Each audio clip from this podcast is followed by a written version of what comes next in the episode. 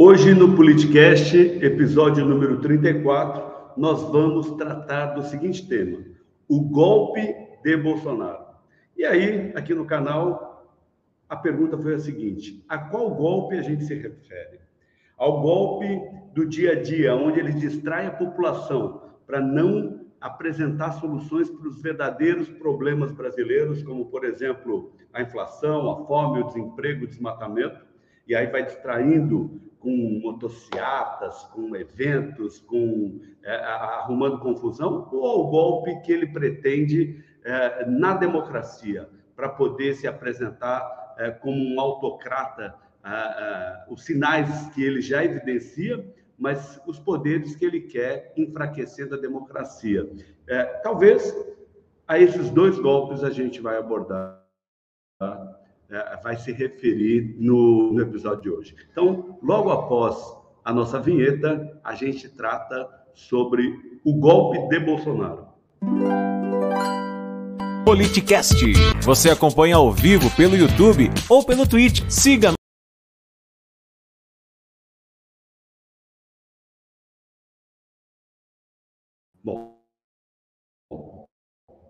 Enquanto Bolsonaro vai distraindo o povo brasileiro com manifestações, passeios de moto, jet ski, arrumando confusão aqui, acolá, onde não deve, vai passando em branco a falta de gestão do mandatário da presidente da República. E a gente não pode deixar essas coisas passarem despercebido, não é? Porque ele vai sempre arrumando uma nova confusão, vai sempre criando caso onde não deve, é urna, é STF, é cloroquina, justamente para que os principais problemas que a gente tem que discutir que, e as propostas e as soluções que ele tem que apresentar, ele deixa de apresentar e ele vai ganhando dentro desse populismo descarado, que é de arrumar adversários e às vezes até adversários ocultos, ganhar torcida. E quando ganha torcida, as pessoas não pensam.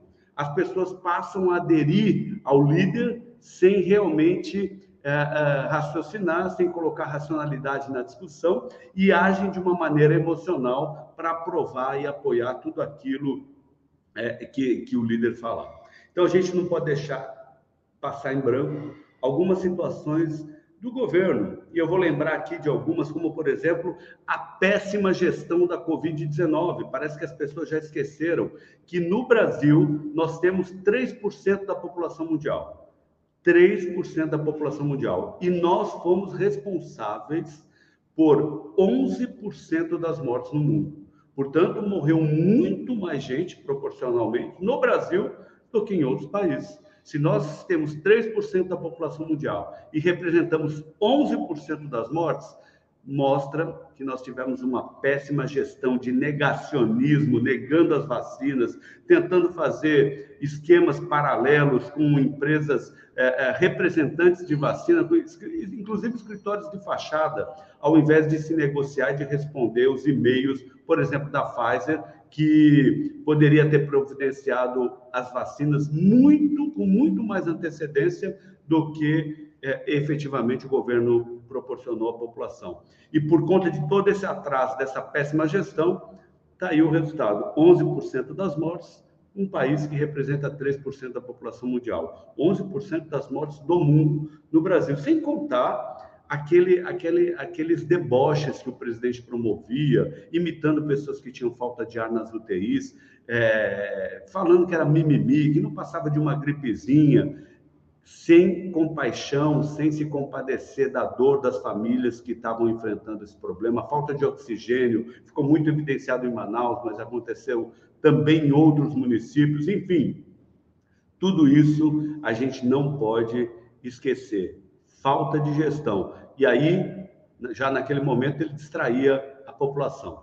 A prévia da inflação de abril, né, mês que acabou uh, há exatos cinco dias, que é, o, que é quando a gente está apresentando este episódio, dia 5 de maio, foi recorde, a maior em 27 anos. A prévia da inflação de abril, a maior em 27 anos. Basta a gente ir até o supermercado que a gente vai perceber que o nosso poder de compra, com o mesmo ganho, com o mesmo salário, está cada vez menor. As pessoas estão deixando de se alimentar com carne, com queijos e diminuindo, inclusive, a qualidade da alimentação. O Brasil voltou ao mapa da fome durante a gestão Bolsonaro. O orçamento da, da, da habitação popular foi reduzido em 99%. Não basta só mudar o nome de um programa é, habitacional como Minha Casa Minha Vida, passa a ser é, Minha Casa Verde e Amarela, e reduzir o orçamento em 99%. O registro das armas de fogo mais do que triplicou.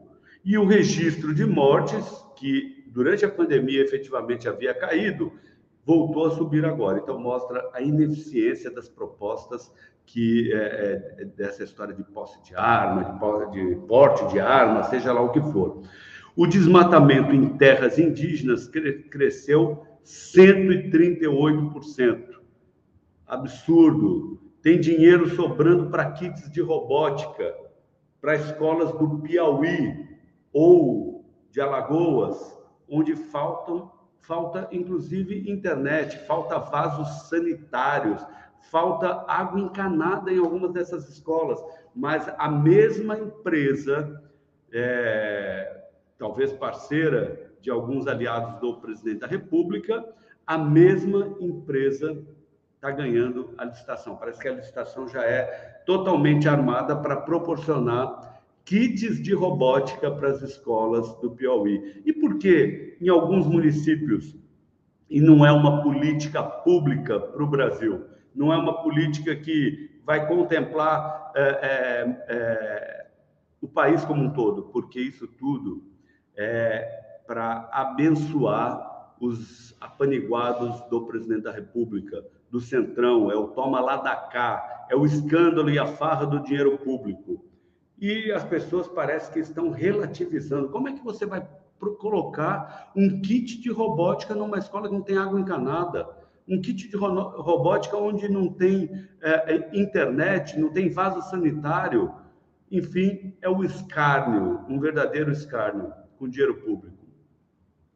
O PGR, isso a gente não pode deixar passar em branco ele engavetou 330 processos que tem, foram no STF. O filho do senador, perdão, o filho senador, que é o Flávio Bolsonaro, ele tem um salário de 25 mil reais como senador. Vou pegar a calculadora aqui, vamos fazer uma conta. Uma conta rápida, tá?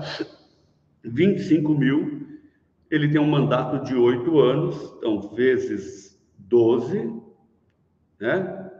Vezes 8. Ele vai ganhar, ao final do mandato, 2 milhões e 400 mil. Só que ele comprou uma casa de 6 milhões de reais. Agora, desses 2 milhões e 400, como é que compra uma casa de 6 milhões de reais? Eu gostaria de ter uma explicação. Aqueles que defendem, por favor, comentem o vídeo. Como é que ao longo de oito anos, um senador ganha 2 milhões e 400 mil, é atividade exclusiva, não tem atividade paralela, é, compra uma casa de 6 milhões. Isso, porque eu estou falando 2 milhões e 400, compra uma casa de 6 milhões, mas a gente não pode deixar de lembrar que tem alimentação, transporte, outros gastos, é, é, vestuário, outros gastos normais que qualquer família tem, né? Então, quer dizer, a multiplicação do dinheiro Outro dia, que eu fiz um comentário parecido com esse, alguém, alguém defendendo colocou assim: eu, eu falei que sobre dinheiro público, alguém comentou assim uh, nos, nossos, nos nossos vídeos. O dinheiro não é público. A partir do momento que entrou no bolso do senador, ele passa a ser um dinheiro particular. As pessoas estão arrumando justificativa para essa, essa pouca vergonha. A gente ri, mas é trágico. Parece. Hoje eu escutei uma, uma, uma expressão que, que essa família está se tornando a, a, a família Teflau, nada, nada gruda neles. Quando você comenta alguma coisa, prova. É, tudo é nesse sentido. Ou seja, a gente fez algumas lembranças sobre algumas ações que aconteceram ao longo desses últimos quatro anos. Tem muito mais. A gente poderia falar das rachadinhas, de imóveis comprados pela família em dinheiro vivo. Por que se compra imóveis em dinheiro vivo? As pessoas, é, é, é bastam as pessoas pararem para refletir um pouquinho. Funcionários fantasmas, né? Tantas histórias de a Val do Açaí, a famosa Val do Açaí, que nunca foi a Brasília e foi funcionária do gabinete do presidente enquanto deputado, uma loja de chocolates que tinha um lucro maior que o faturamento.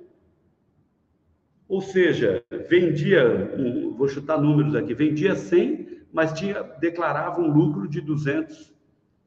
E quando a gente comenta isso, os comentários que aparecem aqui prova, prova o que você está falando. Tudo já evidenciado, não é? Tudo. E por que, que não foi condenado? Porque existe interferência nas instituições, troca de comando da Polícia Federal para que os seus apaniguados e seus filhos não sejam investigados. Isso foi declarado, inclusive, naquela fatídica reunião é, é, do Moro. Todo mundo se lembra daquela, daquela reunião, onde ele falou: Eu vou defender meus filhos, sim.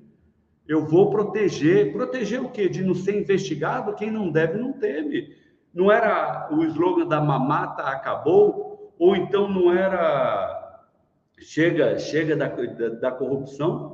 Por muito menos a população brasileira paralisou a Avenida Paulista ou a Cinelândia, bateu panela para tirar, é, é, para promover impeachment, e agora está assistindo tudo isso como se fosse normal, relativizando todas essas situações. Nós tivemos o escândalo das vacinas, propina no MEC, e o presidente, na maior cara de pau, repete como se fosse um mantra: é, no meu governo não tem corrupção. O que falar dos pastores que pediam propina para liberar recursos do Ministério da Educação? Ah, não era do governo? Então se cria uma estrutura paralela para dizer que não é no seu governo é a técnica nazista de você repetir uma mentira várias vezes até que ela se torne verdade. E o presidente é bom nisso. Agora, a população brasileira, eu tenho certeza que é muito mais inteligente do que cair nesse tipo de golpe, não é? E eu não critico aqui quem já caiu, votou por um sentimento, naquele momento um sentimento anti-PT, votou por uma mudança, enfim, mas o que a gente não pode aceitar, se a gente não aceitou lá, não pode aceitar aqui, porque senão é uma hipocrisia. Se não vira torcida de time de futebol, mas há de se considerar que, pelo menos na torcida de futebol, quando o time não vai bem, a gente cobra mudanças. Agora, quando a, a gente está vendo tudo de maneira escancarada, tudo acontecer escancaradamente, a gente bate palma para que essas coisas continuem acontecendo, realmente é de, é de difícil compreensão. A gente não pode esquecer também que no Fundo Nacional de Desenvolvimento da Educação, o FNDE, houve uma autorização para a compra de ônibus escolares superfaturados. A gente abordou esse tema aqui no canal, não é? Eu estou só lembrando de alguns temas. E aí um dos comentários também apareceu assim, fala: mas não houve a compra, do, não houve a compra dos ônibus, já estava tudo pronto, autorizado. A, a compra é, seriam 732 milhões de reais se comprasse pelos preço, pelo preço acima do mercado, é, é indo para o pro, pro, pro esgoto, para o ralo, dinheiro público, ou para o bolso de alguém, que talvez seja, é, é seja uma explicação melhor. Enfim, é, sem falar em desmatamento, inflação, que a gente já falou um pouquinho, política de preços da Petrobras, e ele demite. Ele faz oposição ao próprio governo, né? Para fingir que o problema não é dele. Ele não é o responsável de nada. Então, sinceramente, eu não sei o que ele está fazendo na presidência da República. E eu tenho visto tudo isso com muita preocupação, porque desde o início, onde ele ia tensionando aqui, apertando a colar, é, atentando contra a democracia, atentando contra as instituições, é, é, contra as instituições, contra a imprensa, descredibilizando a imprensa que faz um papel importante de informação. Ah, mas tem, tem mídia que é, é, é mais, é mais tendenciosa mas a gente pode se informar por diversos canais e tirar nossa própria opinião, que não dá para se informar pelo, pelo tiozão do WhatsApp, né? pela tia do WhatsApp, que por notícias que são fabricadas dentro de um organismo político ou do já consagrado nome Gabinete do Ódio para levar desinformação à população, uma guerra de narrativas. A gente precisa tomar muito cuidado, não podemos permitir que aos poucos as instituições sejam fragilizadas, como por exemplo o STF. A última palavra não é do presidente da República, é do Supremo Tribunal Federal. Quando a gente vê o presidente peitando, dizendo que não quer cumprir ordem judicial, isso é para fragilizar cada vez mais a nossa democracia. Quando você é, é, fragiliza é, as instituições, ao fim e ao cabo, o que se pretende é acabar com a nossa democracia. Isso é muito preocupante. É a exemplo do que Viktor Orbán fez na Hungria. Aos poucos, em nome de uma liberdade, ele acabou com a liberdade. A imprensa é toda controlada por ele. A imprensa, a, a, é, é, os juízes são nomeados por ele. Não tem mais investigação para os seus.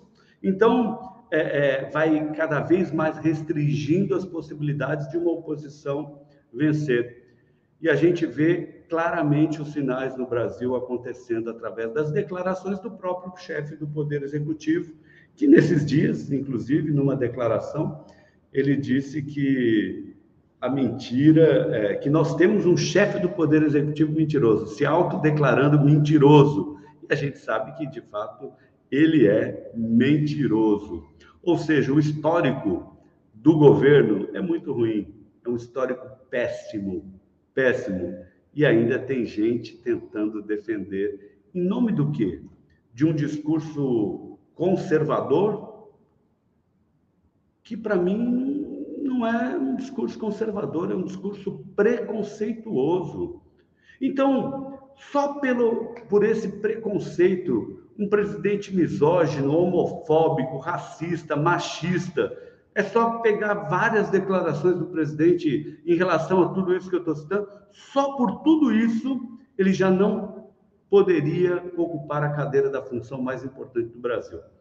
Mas, enfim, já não merece a confiança. Talvez na eleição passada as pessoas votaram porque não tinham todas as informações, mas hoje as informações estão disponíveis as pessoas já sabem, já sabem o que o presidente da República representa, o retrocesso em relação à, à, à democracia.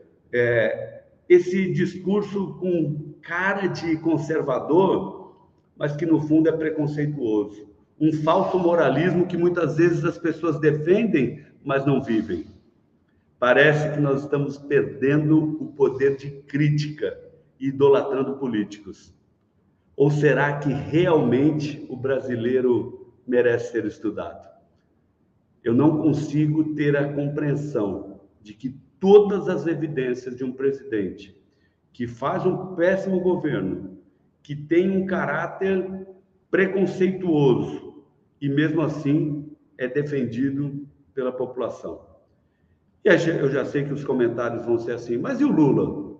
Quem aqui falou do Lula? Se precisar fazer um vídeo comentando sobre o Lula ou qualquer outro candidato, a gente vai fazer. Mas as questões que nós estamos colocando aqui é sobre o governo Bolsonaro e o caráter do governo Bolsonaro. A gente não pode permitir que ninguém nesse país tenha o poder absoluto, o poder de um imperador. A conquista da democracia ocorreu com o sacrifício de muitas pessoas. E agora a gente permitir que chegue alguém no poder e se sinta soberano a ponto de descredibilizar é, o Supremo Tribunal Federal ou é, fragilizar as instituições, a gente não pode permitir que isso ocorra. Eu acho que teve o Congresso Nacional teve todas as possibilidades para promover um impeachment. E acharam que um presidente fraco, mas que tenta demonstrar força, e talvez por isso né, se entregou totalmente ao centrão, um presidente como esse, e agora quer emplacar nos estados, principalmente nos principais estados, os seus representantes, como, por exemplo, o Tarcísio. Em São Paulo, É, eu não sei o que é mais ridículo quando ele tenta disfarçar o sotaque carioca ou é, tenta passar uma ideia de que ele conhece a história de São Paulo. Ele tem passado. É, é, São Paulo é um estado que abraça todos os brasileiros ou todos os imigrantes, representantes do mundo inteiro. Nós temos as maiores colônias de alguns países dentro do estado de São Paulo. São Paulo é um estado acolhedor, mas ter um governador carioca que não tem vínculos com o estado de São Paulo, nunca morou, nunca trabalhou em São Paulo, falsificou um, um, um, um atestado de residência em São José dos Campos para dizer que é de São Paulo, do estado de São Paulo. Como é que dá para confiar num governador como esse? E outro dia também fiz um comentário sobre isso, e aí me falaram assim: ele foi um excelente ministro da infraestrutura. Bom, outro dia eu fui para Goiás, peguei uma BR, porque uma coisa é o que se apresenta, uma outra coisa é a prática. Peguei uma BR e simplesmente a estrada é só buraco, a estrada que une é, Uberaba até Goiânia. É buraco de ponta a ponta, não é modo de dizer, você anda sobre buracos. Então eu realmente vejo uma coisa na internet e outra coisa na realidade. Outro dia ele fez um vídeo dizendo que estava lá no aeroporto de Congonha. Congonha. Ele não sabe nem o nome do aeroporto, que é Congonhas. Enfim, eu não sei se ele comeu o S para tentar fingir um sotaque paulista e não falar Congonhas. E aí ele comeu o S e, e não sei o que ficou pior. Ele tentar disfarçar o sotaque ou é, é, ou tirar o S de uma palavra. Mas, enfim, estou colocando isso porque tudo isso é muito preocupante. A gente não pode permitir que esse poder absoluto do Bolsonaro, aquele que ele quer ter, e aos poucos ele vai cutucando ali, cutucando aqui, vai deixando claros os sinais, a gente não pode permitir que isso ocorra de fato no Brasil, porque a democracia é o nosso principal valor do Estado, né? Como já disse alguém, é cheio de defeitos, mas é o que nós temos de melhor. Então, deixe seu comentário, é, mande, mande perguntas, a gente está sempre à disposição e é muito bom a gente poder tecer alguns comentários aqui no Politicast. Obrigado a todos e a todas. Você acompanha ao vivo pelo YouTube ou pelo Twitch. Siga nosso Instagram e saiba na frente quem irá participar da conversa. Arroba politicast_br.